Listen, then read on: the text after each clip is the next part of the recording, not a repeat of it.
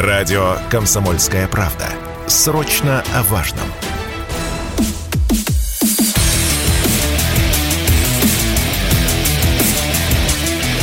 Программа с непримиримой позицией. Утренний Мардан. Всем здравствуйте! В эфире радио «Комсомольская правда». Я Сергей Мардан. Трансляция, знаете, YouTube-канал Мардан 2.0. Если вдруг не подписались, подписывайтесь, ставьте лайки, пишите комментарии. Так, а мы сейчас будем разбираться параллельно, почему люди, которых мы баним, снова объявляются в чате. Это неправильно.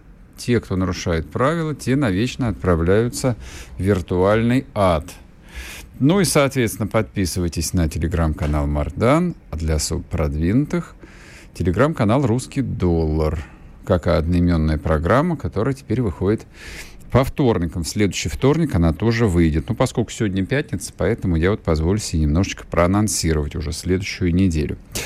А, да, да, да, да, как вот и изображено, изображено на сегодняшней картинке, на заставке к трансляции в Ютубе, начнем мы с Владимира Александровича Зеленского, прекрасно, в таком вот непотребном виде. Я, знаете, что сказал, э, сказал бы? А Зеленский, конечно, это вот удивительный типаж, а порожденный целиком и полностью современной виртуальной реальностью – очень синтетический, с одной стороны смешной, с другой стороны страшный, с одной стороны там потрясающе неглубокий, с другой стороны он а, ну то ли интуитивно угадывает такие очень правильные вещи, то ли действительно там а, очень толковая команда специалистов, по крайней мере, в области пиара. Но вот если говорить о пиаре, я бы вот о чем хотел бы сказать по поводу вчерашнего его заявления. А, мало кто мог бы сделать так много для а, роста антисемитизма на территории Украины и не Украины, как а, Владимир Зеленский. То есть я думаю, что за это ему, конечно, евреи еще предъявят без всякого сомнения. То есть то, что он вытворяет, э, с одной стороны, а, вполне соответствует а, политической а, логике процесса, а с другой стороны, ну, настолько игнорировать очень своеобразную историческую память украинцев, ну, это нужно быть таким совершенно деревянным, нечувствительным человеком. А вчера был День крещения Руси. Праздник новый. А, придумали его в Московской патриархии несколько лет назад. А, святейший патриарх лично обращался, а, значит, объяснял руководителям трех, ну, как по-разному говорят, славянских держав или на самом деле трех стран, объединяющих большой русский народ, Украина, Россия, Белоруссия или Россия, Украина, Беларусь. В любом порядке можете считать. А с предложением вот э, учредить такой праздник, потому что он символизирует вот то Владимир Креститель, бла-бла-бла. Знаете, это вы все учили э, в начальной школе еще на уроках истории. Приняли в России есть такой праздник. Не уверен, что он есть в Беларуси и на Украине, честно говоря, не знаю.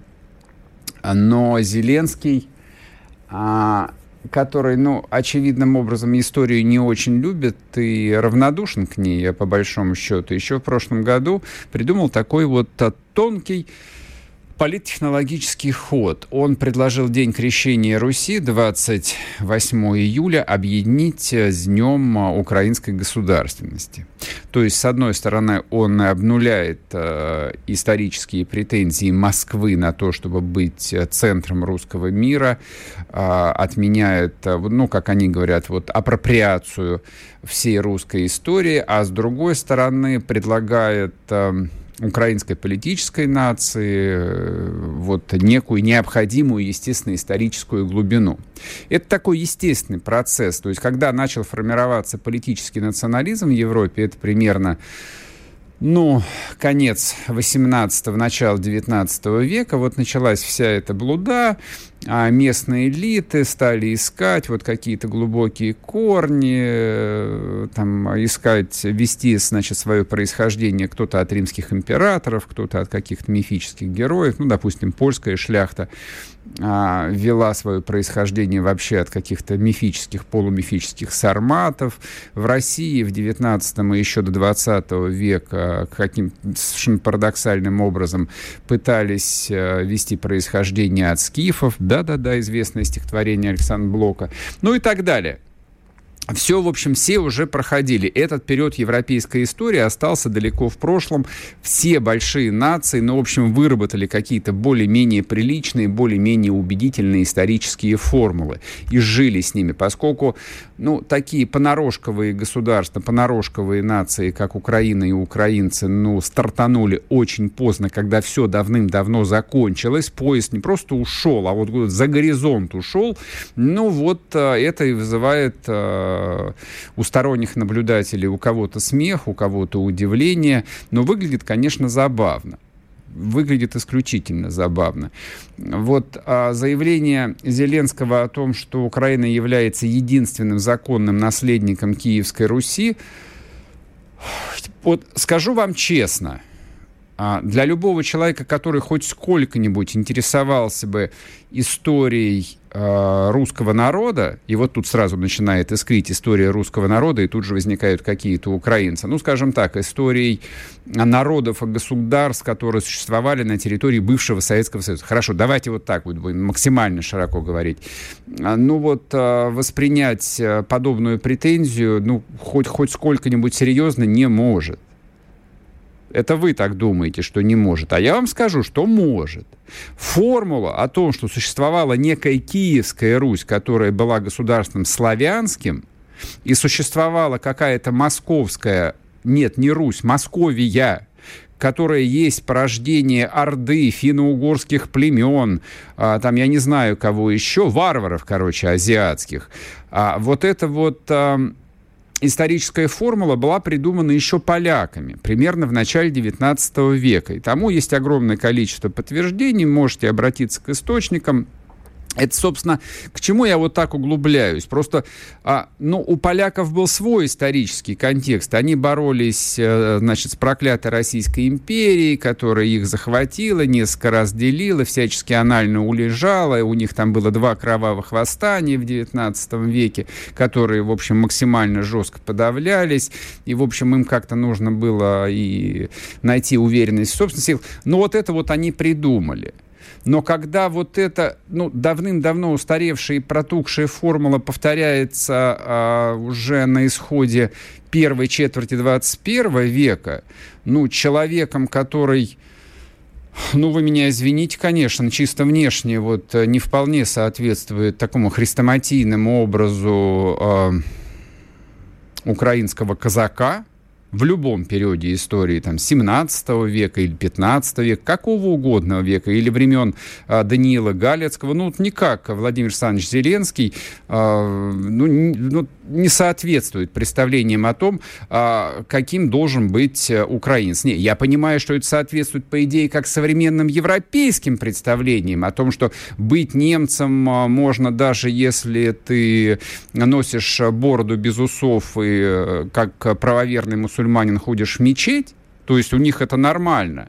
Но, правда, не все с этим согласны. Вот, допустим, венгерский премьер-министр Орбан, такой анфан терибль европейской политики, прямо говорит, что не, нет, а, венгры совершенно не собираются смешиваться с другими расами с одной простой причины, просто чтобы остаться венграми. Мы хотим остаться венграми, говорит Орбан, а все остальные кричат, о боже мой, это же фашизм.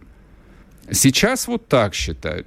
Вот, поскольку Зеленский является, а, ну, героем для другого фланга европейской политики, поэтому, но они делают вид, что все нормально. Они делают вид, что действительно вот э, человек э, такого происхождения и такого культурного кода, как Зеленский, действительно может всерьез рассуждать о формировании украинской нации, об украинской истории и так далее и тому подобное. Но вот попытка сейчас э, приватизировать э, слово «Русь», и русскую историю, она любопытна сама по себе, поскольку отчасти опровергает 30-летний э, тренд украинской государственности, которая, ну вот, э, слово «Русь», «русский», э, ну вот вызывало просто корежение всех суставах. Их реально корежило как бесов. От святой воды или от образа креста животворящего. А сейчас, видишь ты как, поменялось все. Что, все, что ж поменялось-то? Господа хорошие, на Банковой, у вас что произошло, что вы решили приватизировать слово «Русь», ну хотя бы и в контексте «киевское»? Ну, правда, интересно, что такие большие потери – а, то есть для того, чтобы мобилизовать 800 тысяч человек, придется мобилизовывать и тех, кто украинским, ну, владеет, конечно, там за 30 лет всех научили мове, но на нем не разговаривает. Обернется все это в конечном счете все равно поражением. Я за 30 секунд могу объяснить. А людей со столь скудным образованием и со столь убогой фантазией вот предположить, что они смогут по щелчку пальцев за пару месяцев а, стереть из памяти ну, примерно 300-летнюю а, российскую, русскую, русскую историографию, в которой был и Ключевский, и Соловьев, и Гумилев, и много кто еще, и приватизировать ее, ну, как-то не очень убедительно. Я боюсь, что кишка тонка.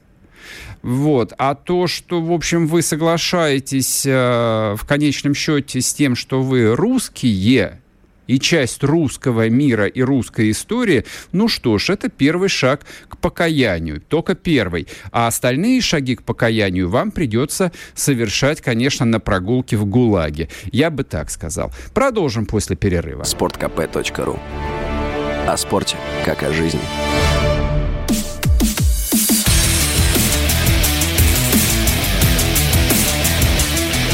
Программа с непримиримой позицией. Утренний Мардан. И снова здравствуйте, и снова в эфире радио «Комсомольская правда». Я Сергей Мардан. Для того, чтобы подвести э, итог, такой торопливый итог э, темы э, исторической, а, я не буду тратить ваше время, потому что не всем это близко, не всем это настолько интересно, как, э, как мне. Я вас отсылаю к своему телеграм-каналу, называется он «Мардан», если вдруг вы не догадались.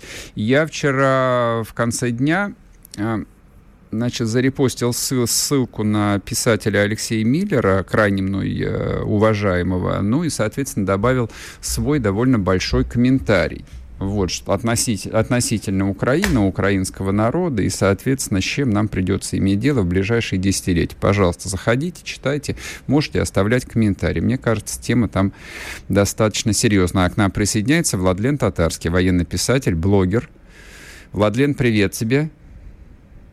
Да, здорово, рад слышать. Да, и мы, и мы рады тебя слышать, давно тебя не слышали. А вот, а, чтобы не тратить твое время, скажи, а ты э, видел же, наверное, пост с откровениями вот этого вот э, азовского сидельца по кличке Арест с Азов стали? А, Арест Орест, наверное. Ор, Орест, это, Орест, да, да, ну, ой, про, прости. Про... Да, да, да, прости. Да, да. да, вот с ударением. Вот как я лоханулся. А есть какая-то разница Орест и Арест? Ты, ты не лоханулся, ты не лоханулся, ты просто подсознательно правильно сказал. Ага. На, на, на лице этого человека просто арест всегда изначально. Вот а, я как, вот. я как человек недоверчивый, я прослушал, а, ну, соответственно, вот в том, что было выложено в, теле, выложено в Телеграме его откровения, они настолько чудовищны, что я заподозрил, ну, извини меня, некую такую пропагандистскую манипуляцию.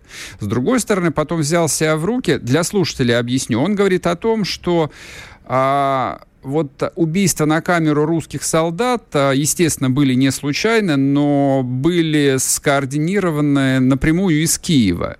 Вот, я поначалу не поверил, а потом думаю, ну там же реально сидят такие идиоты, что у них хватило бы ума действительно вот разработать там, а, не знаю, в какой-нибудь специальной комнате этот план, вот, сделать его предостоянием известности для массы людей, которые не умеют держать язык за зубами, и вот сейчас оно вылезает на поверхность. Вот ты веришь в то, что вот все те сюжеты, которые мы все видели, действительно координировались напрямую из администрации Зеленского?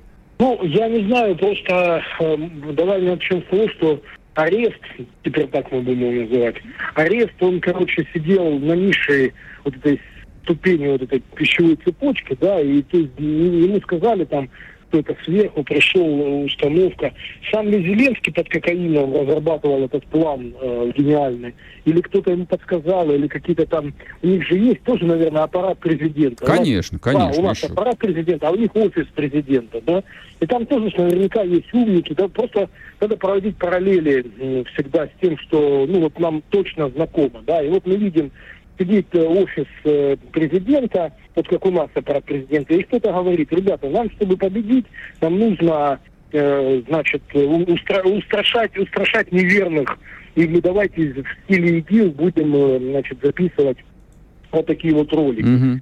Ну, почему нет? Ну, а почему нет? То есть реально, э, давай, давай быть откровенным, реально вот эти ролики с убийствами, ну, они шокировали общественность, правильно, да, то есть и в Российской Федерации, и в мире, наверное. И, как бы, конечно, это возымело э, обратный эффект, но, тем не менее, многие люди там переживали, там, э, вот у меня там сын поехал служить, у меня там, там какие-то опять возродились комитеты солдатских матерей. Mm-hmm. То есть это не на пустом месте. Поэтому какой-то эффект э, а, это имело, ну, больше, конечно, обратно. То есть нам, наши солдаты наконец-то получили мотивы э, для того, чтобы здесь воевать, правильно? Есть, ну, на, на самом деле, да. Вот то, что, да, то, что я, да, поэтому, то, что я читал потом, эффект был совершенно обратный. А вот смотри, сейчас же, давай опять же проводить параллели. Вот сейчас появилось какое-то ужасное видео, я думаю, что это какая-то, ну, не знаю, инсценировка или... Э, значит, э, как там э, какие-то якобы российские солдаты кастрируют украинского за там, педофилию или ну, что-то какой-то трэш там ужасный. И оно появляется почему-то с украинской стороны, это видео, а не с российской, да, ну, логично бы, если бы оно всплыло где-то в России, а оно всплывает на Украине, где там кому-то что-то отрезают. Ну, то есть э, сейчас им перед наступлением, перед уже как бы чуть подстихло, угу. э, всем поднадоело, э, вот, никаких движений на фронте нет, да, таких вот, как раньше мы каждый день э, изучали ну, карту Украины, да, то есть, ну, сейчас таких движений нет. Им нужно снова-снова что-то дать мотивы. Да, вот сейчас они на Херсонском направлении готовятся к наступлению. Им нужно дать мотивы. Да, вот нашим солдатам убивают братцы, хлопцы, побратимы. Вот. Поэтому, проводя параллели, э, я думаю, что, конечно, где-то в недрах э, вот этого офиса президента была разработана вот такая вот стратегия. Ну смотри, еще третий фактор. Никак значит, украинская сторона не препятствовала, не изымала, э, не блокировала видео с убийствами русских солдат. Угу. Логично было бы, если бы они считали, что это вредит их репутации, что это не нужно, что это вредит там и все остальное, они бы блокировали эти видео, они бы изым, они бы постоянно говорили, ребята, это неправильно, мы воюем, но мы не издеваемся, мы цивилизованная европейская краина, Люся Арестович раз там что-то тихо прошептал про это.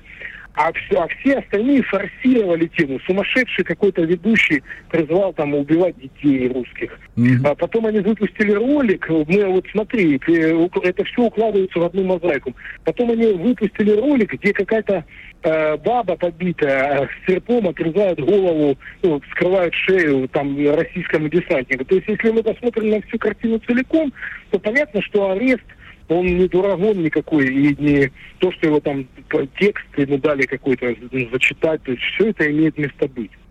Вот я считаю так. А вот по поводу сюжета, про который ты сейчас упомянул, который они разгоняют по украинским пабликам, где, причем там важный нюанс, там русские солдаты по виду какие-то, значит, то ли буряты, то ли тувинцы, но азиатской наружности. Вот. все русские так выглядят. Ну, на самом деле, да, да, да. У тебя, кстати, тоже глаза узковатые. Есть такое, есть, да-да-да. С 1812 года русские это на самом деле калмыки и буряты, если кто-то кто-то не знал, если не да, верите, да. посмотрите на французские карикатуры времен наполеонских войн, и вы вообще поймете, как нас воспринимают в Европе. А вот а тебя не смущает, что они здесь как бы вот становятся на совсем такой тонкий лед расизма? Вот, вот для европейской державы это как-то не очень хорошо, неправильно? Ну, слушайте, они давно встали на этот путь, объявив жителей Донбасса, ну, не как бы недоразвитыми людьми, Дон, Донбасс эта тема форсировалась очень давно о превосходстве всей Украины, культуры. Вот любое интервью возьмите Гордона, он всегда будет говорить, да, этого Дмитрия, он всегда будет говорить, ну там у нас на Западной Украине люди культурные, а на Донбассе мало культурные. Mm-hmm. Это, это звучит. Потом э, у нас, а что там говорить, если я выложил отрывок его интервью с Василашвили, где он говорит о том, что в средней полосе живут русские недоразвитые. Василашвили говорит, актер знаменитый, вот, говорит Гордону в интервью. Ну, Поэтому это началось давно, а сейчас это прогрессирует. Они, они, я думаю, что Украина, она, почему многие западные ну, державы, да, в том числе европейские, как-то ей симпатизируют и помогают. Потому что они все скрытые нацисты там. Ну, это факт. Все, кто был в Европе и общался там с белыми людьми, они знают, что да, они толерантны, но они ненавидят всех других, короче, людей. Поэтому скрыто или открыто, или, ну как, они, конечно, это скрывают, но в приватных беседах они этого не скрывают. Поэтому, конечно же, Украина, она давно стала, а для них почему-то буряты, калмыки и другие народы, да, которые внешне отличаются, просто внешне, они для них уже, то есть, э, э, как бы, для них они люди низшего сорта. А мама, а мама Ксении Собчак, так она так и сказала, там назвали в честь какого аэропорта, я не помню, или Кызыле или где-то в честь какого-то человека, не, вот я сейчас не помню, ну, то есть не с русским имя отчества. Она тоже прокомментировала, сказала, а что это э, за вообще невыговариваемое имя, зачем он... Ну, то есть это у них есть и союзники в России, поэтому эта вот тема очень популярная. И мы же и боремся с денацификацией, правильно? Владимир Владимирович Путин не зря же сказал о денацификации, он-то знает о этих процессах те, которые идут. Поэтому это, это не пропагандистский штамп, как многие думали, что ну, там же нет нацизма. Ну угу. вот теперь смотрите. А последний вопрос. Да. До перерыва мало времени. Как ты полагаешь, вот а, это является приметой а, бли, близкого контрнаступа или нет? Вот эта вот попытка мобилизовать да, украинских да, да, солдат. Да, я же сказал, я же сказал, что угу. я же сказал, что это примета контрнаступа, потому что они же ну, хотят ну, показать, что вот, ребятки, давайте, нашим там отрезаются, что уже можно. Ожесточите же ваши сердца и вперед, короче. И вперед на эти самые, на русские пушки. Вставайте, берсерки, да, и, и, и бегите на русские да. пушки, вас там ждут. Да. Владлен, вот Владлен, спасибо тебе большое. А, да, услышимся, да, услышимся на следующей неделе. А Владлен Татарский был с нами, поговорили. Мы, ну, сами слышали, о чем мы поговорили. Вот, об очень странном этом сюжете. Найдите его, послушайте. У вас, в общем, некоторые вещи встанут на свои места, если вдруг были какие-то сомнения вообще, с чем имеет дело русский солдат. Вот там, на западных границах нашей прекрасной блистательной империи. С упырями и нелюдями, которых, конечно же, нужно просто закапывать закапывать в землю и ничего больше. Вернемся после перерыва. Радио «Комсомольская правда». Мы быстрее телеграм-каналов.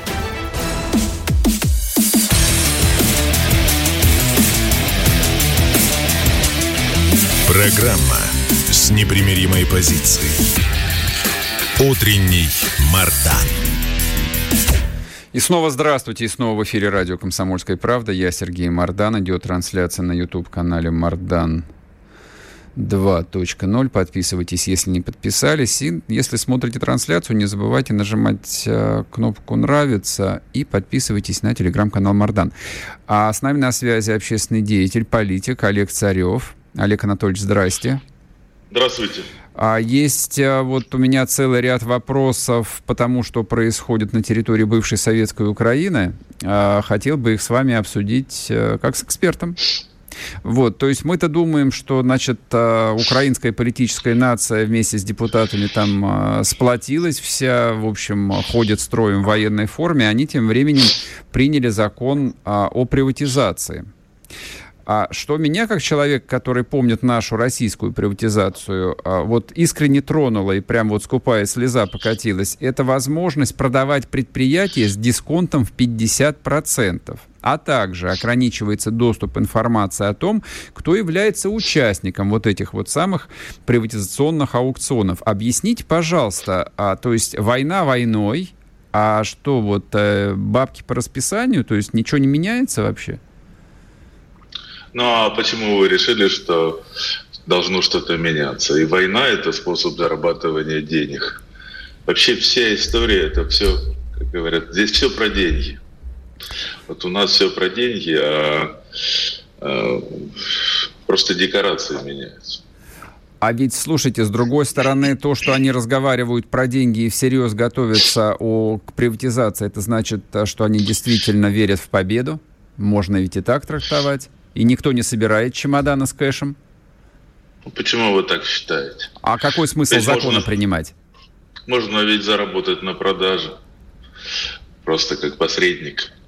Вот смотрите, продали э, значительную часть украинских черноземов продали трем американским, э, трем международным фирмам, за которых стоят э, одни из крупнейших международных фондов. Это сельхозземля украинская. Дюпон, э, Дюпон, Каргел и Джандир. Фактически, фактически чернозема украинского сейчас э, нет. Вот мы сейчас боремся с международным капиталом, который, который купил по цене э, в десятки раз э, дешевле украинскую землю. Ну вот больше, чем десятки раз. Ну, где-то раз в 20 дешевле, чем сравнивая с европейской землей, которая достаточно объединенная, ну, mm-hmm. по сравнению с украинской, достаточно бедная. Вот. И, конечно же, они будут бороться.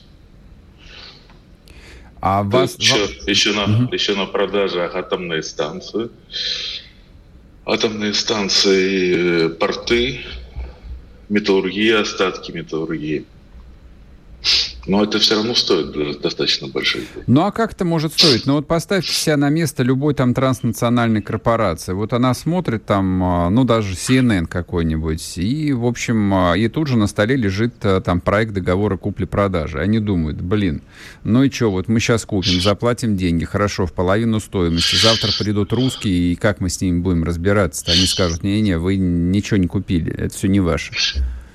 Ну, если за половину стоимости, то, конечно. А если за одну двадцатую стоимость... То можно рискнуть. Скидка, а скидка 50%, как согласно нового закона, еще от этой одной двадцатой, угу. да, то, в принципе, возможно. И даже тех небольших денег, которые заплатят, от них откусить кусочек хватит тем, кто организовывает этот процесс. А кто является идеологом а, вот этого процесса, кто заставляет, а, ну, соответственно, условную администрацию Зеленского, давайте это назовем так, украинской властью, а, вот принимать вот эти законы, которые, ну, явно там должны вызывать много вопросов у простых украинцев? На фронте они или в тылу, не имеет никакого значения. То есть вот ты, не знаю, сидишь там в располаге, в окопе каком-нибудь, да, тебя бомбят э, там 24 часа в сутки, и вдруг тебе говорят, это, слышь, чувак, мы пока тут воюем, они там собираются приватизировать за, со, с 50% скидкой. Как-то должно деморализовать, по идее, людей. Ну, не так уж, что очень. Это продажа имущества Украины, когда ты сидишь в окопе, это настолько абстрактный вопрос. А, ну то есть тебя это просто не волнует? Не сильно волнует, да. Есть сигареты, есть вода, есть еда. Ты живой. До вечера живой уже mm хорошо. Ладно. Слушайте, хор... слушайте, тут надо понимать о том, что э, все понимают о том, что вот сейчас э, разные эксперты по-разному говорят. Вот э, эксперты зарубежные, эксперты, которые ближе к военным, украинские, говорят о том, что наступать сейчас нельзя в Украине. Угу. Политические говорят о том, что надо наступать. А, военные говорят о том, что наступать нельзя, потому что перевес в артиллерии у Российской Федерации и ничего хорошего не получится. Политики говорят о том, что нам надо наступать, потому что выхода нет. Если мы сейчас не будем наступать, впереди зима, а, помощь вообще прекратится, и поэтому надо наступать. Стремительно собирают вооружение для того, чтобы хоть как-то организовать наступление. Это я не к тому говорю, чтобы расслабиться а к тому, чтобы вот просто описываю реальную ситуацию, которую я сейчас наблюдаю в, украинских, в украинском политическом вот, э, нашем истеблишменте. И э, ситуация сложная. украинской. Но, но все-таки рассчитывают, что значительная часть Украины при самых плохих раскладах останутся, они так рассчитывают, останутся под контролем киевской власти. Знаете, у нас э, на Украине говорят, что самый плохой колхоз председателя оно прокормит. Там Хорошая, кстати, поговорка, да. очень точная, верно. Да. Вот. Поэтому в любом случае будет борьба за власть там, на большей части Украины, на меньшей части Украины. До тех пор, пока они будут считать, что Украина останется, и даже до того момента, пока она останется, будут бороться за власть и будут бороться за деньги. А как вы думаете, или, может быть, у вас есть информация оттуда, а, ну вот внутри украинских элит, так вот совсем широко их назовем, а, есть э, действительно готовность, ну, поступиться частью территории, ну, что неизбежно, в принципе. И про себя там понимают, ну окей, там даже если у нас отожмут э, там еще и всю целиком и Запорожскую, и Днепропетровск, если запер, заберут, все равно, в общем, останется достаточно для того, чтобы неплохо себя чувствовать. Ну, я об этом сейчас только что и рассказал. Ну, то есть... То есть вот, это... и, и, угу. и потом, это ведь не первый э, случай в истории Украины. Вспомните после Майдана. Я очень хорошо знаю в деталях, что происходило. Вплоть до настроения руководителей Майдана. Они до последнего ожидали, что их арестуют, их убьют, mm-hmm. что mm-hmm. все кончится плохо. Кличко держал самолет э, чартерный, постоянно на взлетной полосе для того, чтобы раз и улететь в любой момент, чтобы как только ситуация меняется. И вдруг они стали руководителями страны. Угу. Все хорошо. Но там где-то какой-то Крым, какие-то проблемы, какие-то русские. Да гори оно огнем. Этот Крым вместе с русскими. Логично, они отказались кстати. от него, да. Потому что ну, то у них сегодня у них была ситуация, посадят в тюрьму или нет, и вдруг угу. они руководят страной. Ну, будет она меньше, больше никого не волнует.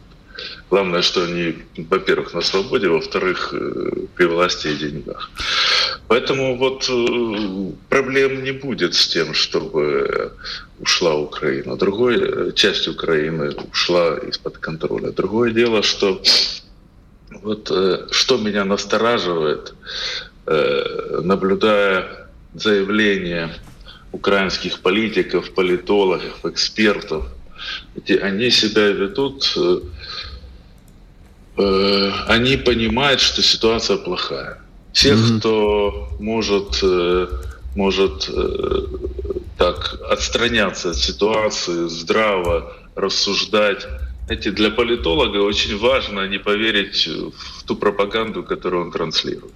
Это плохие политологи, но тем не менее распространенная ошибка, когда например, там с утра до вечера он транслирует, что мы победим, но при этом и сам верит э, в какой-то момент времени, сам себе поверил. Вот на Украине таких много, но есть и люди, которые понимают, что ситуация сложная. Особенно она будет усложняться к зиме. И э, все чаще звучат призывы любым способом спровоцировать Россию на, ну, на какие-то э, суперагрессивные действия. Это что Для значит? чего? Ну, удар, ну, удар по Киеву, удар э, тактическим ядерным оружием, что угодно. Обстрелять Крым, там, ну что угодно сделать Украине, лишь бы Россия ответила. И да, они готовы подставиться под ядерный удар, но при этом они говорят, ну вот наконец-то тогда НАТО за нас впишется, потому что иначе катастрофа.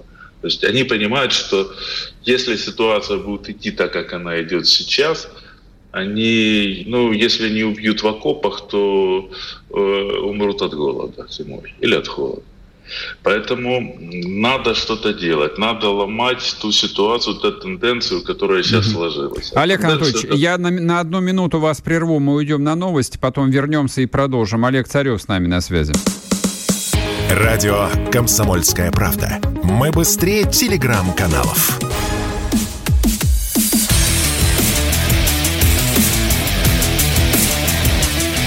Программа с непримиримой позицией. Утренний Мардан. И снова здравствуйте, и снова в эфире радио «Комсомольская правда». Я Сергей Мардан.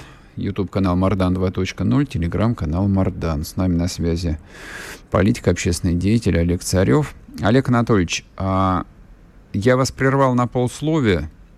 А, вот а, еще одна тема, я не знаю, вот насколько она вписывается вот в тот широкий контекст, который мы с вами обсуждаем, а, но она просто тянется очень давно, прокомментируйте ее тоже. А, Коломойский. Вот, коль, вот, вот в представлении там, простого русского человека э, украинская политика и Коломойский вот слепаются до неразличимости. Если нет Коломойского, нет и украинской политики. А его сейчас там то ли лишили паспорта, то ли собираются выдать. Корбан там, значит, вот это вот какой-то. Что происходит? Э, то есть действительно там Зеленский берет курс на полную зачистку вот политического поля, избавляется от всех возможных конкурентов. И к чему чему в конечном счете это может привести?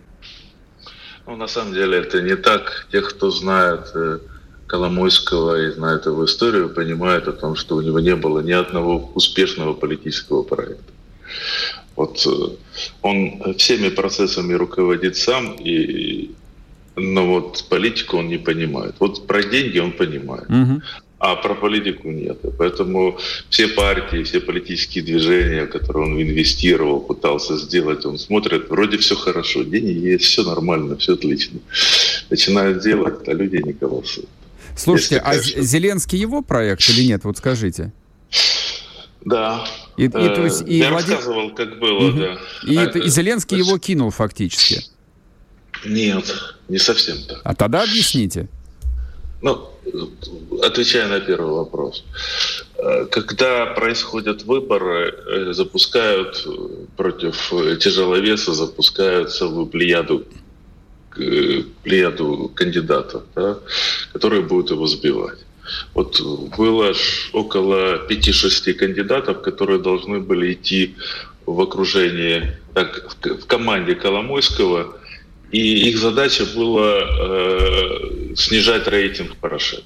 Ага. Зеленский, в частности, должен был его высмеивать. Там были силовики, которые должны были рассказывать правдивые истории про то, как... Ну, короче, каждый должен был выполнять свою функцию. Это вот красивая игра. Но а договоренность у Коломойского была с Юлей. За каждым кандидатом была договоренность, сколько он получает денег за то, что выполняет определенные функции. Ну и вдруг неожиданно Зеленский э, начал показывать чудовищные цифры угу. э, по рейтингу. Причем самые первые, кто снял, кто делал рейтинги, это посольство Израиля.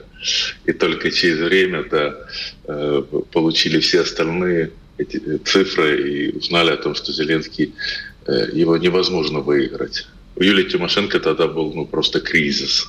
Она э, поняла, что вот президентство в который раз было совсем так опять близко. Опять просвистело мимо. И опять, да, опять мимо. Вот это, это история. Да? Что происходит в Украине?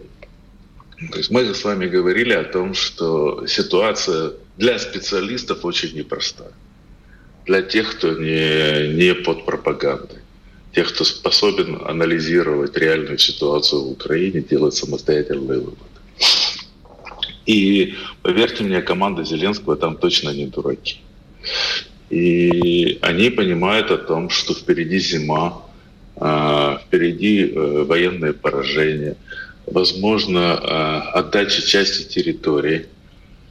И, и все это приведет к резкому снижению рейтинга власти кто у них... Э, э, да, здесь э, наложилось еще противоречие внутри команды.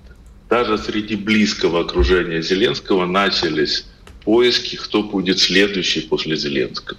Угу. Значит, для украинской политики это очень важно. Найти, кто будет следующий, вовремя предать, вовремя присягнуть, и тогда застаешься во власти. Это процесс, который идет непрерывно. Все все время мониторят ситуацию. И потом, когда становится очевидно, что действующий э, действующая власть не удерживается, начинается массовое предательство. Все вокруг э, э, все окружение перестает выполнять команды действующего президента и начинает работать на следующем. Процесс носит лавинообразный характер. И для того, чтобы не пропустить эту, этот момент, все всегда мониторят. У Зеленского есть руководитель офиса президента Андрей, э, Андрей Ермак. Это ближайший к нему человек. Э, достаточно близкий был к нему человек, руководитель службы безопасности Украины, Бакан. Он не разбирался в службе безопасности, но вот был его друг. Он не СБУшник, он э, не кадровый э, силовик, не кадровый военный. И его задача была следить за деньгами и следить за внутренней политикой, за конкурентами по Зеленскому. У руководителя офиса президента под него его подсиживал э, Кирилл Тимошенко, другой сотрудник офиса президента, который дружил с Филатовым и Корбаном. И он дружил с представителями республиканской партии. Исторически. Дело в том, что это долгая история, как строились отношения Коломойского с республиканской партией. Не очень просто, но в конце концов выстроились. В тот момент времени э, Корман и Филатов были члены его команды, и выстроились отношения Корман-Филатов, э, республиканская партия. И э, вот эта вот группа заговорщиков, э, Кирилл Тимошенко, Филатов, Корбан, э, они... Э, начали выстраивать... Э, ну, во-первых, была первая задача убрать Ермака, Андрея Ермака. А вторая задача – это, в общем-то, смотреть, как будут развиваться события и ориентироваться на, на то, что э, вот э, сейчас получается американцы сделали ставку, они, истори, они работают с Залужным в большей степени, чем с Зеленским. А Зеленским работал, э, а, работала Великобритания, Ми-6. Угу. И поэтому это, это в общем-то, они в хорош, они как бы, как бы часть одного глобального целого, но все равно Великобритания, Соединенные Штаты – это разные вещи. В общем-то, я обозначил линии противоречия, и по этим линиям э, противоречия произошел разлом. Когда Ермак понял, что впереди потрясение, он решил убрать конкурентов. Конкуренты – это Корбан и Филат. Угу и Кирилл Тимошенко. На всякий случай. Следующий Залужный, который может быть конкурентом, э, конкурентом Зеленского. Следующий, то есть, и сразу же целый пакет э, мер. Это смена руководителей силовых структур, угу. смена руководителей силовых структур и, возможно, попроб... да, смена правительства – на еще более лояльное Зеленского. И, возможно, они попытаются э, убрать мэров городов э, и сделать военно-гражданские администрации, которые назначаются Зеленским. То есть максимально усилить вертикаль власти. Это вот игра между... Э, то есть мы в этом указе президента, который лишил гражданства целый ряд лиц, мы можем разделить на три части. Первое – это люди, которые включили список ради того, чтобы создать некий политический подтекст, типа Рабинович, якобы друг России, и такие же люди вместе с ним. Это фон. Второе, это команда, э, это Корбан, это удар по Кириллу Филатову э, и удар по внутренней оппозиции. По Кириллу Тимошенко и Борису Филатову. И, и третье это, это э, Коломойский. Вот возвращаемся к Коломойскому. У Коломойского э, были э, непростые отношения с республиканской партией. Хоть он и присутствовал на инаугурации Трампа, э, как э, через, э, через зятя Трампа Кушнира, они оба состоят в Хабате, Хаббат, вы понимаете, это течение, э, хасидское течение, mm-hmm. э, хасидское течение. В иудаизме, да, знаем. Да, в иудаизме, да. Они э, оба представители, но тем не менее отношения были не такие простые. Потом все-таки Коломойский выстроил отношения с Джулиани и, и начал оказывать услуги Джулиани вот э, вся команда, вся, весь процесс, который на Украине проходил по сбору компромата на Байдена, на сына Байдена, по делу Бурисме проходил на деньги Коломойского. У нас 30 секунд. Угу. И Коломойский – это личный враг Байдена. Угу, вот оно что, понятно. И, и когда Зеленский несколько месяцев тому назад попросил закрыть уголовное дело против Коломойского в Соединенных Штатах, угу. Байден, напротив, попросил лишить Коломойского гражданства для того, чтобы была возможность выдать его в Соединенные Штаты. И вот это третий, третий так сказать, пункт э, э, этой борьбы. Понятно. Будем держать в голове, соответственно, этот сложный серпентарий, кто, где, с кем и как. Вот, может быть, даже Коломойскому однажды закрытым указом присвоят какой-нибудь э, российский орден, когда он возглавит, не знаю, какую-нибудь провинцию. Друзья мои, уходим на перерыв. Олег Царев был с нами. Если тебя спросят, что слушаешь, ответь уверенно. Радио «Комсомольская правда». Ведь Радио КП – это самая топовая информация о потребительском рынке, инвестициях и экономических трендах.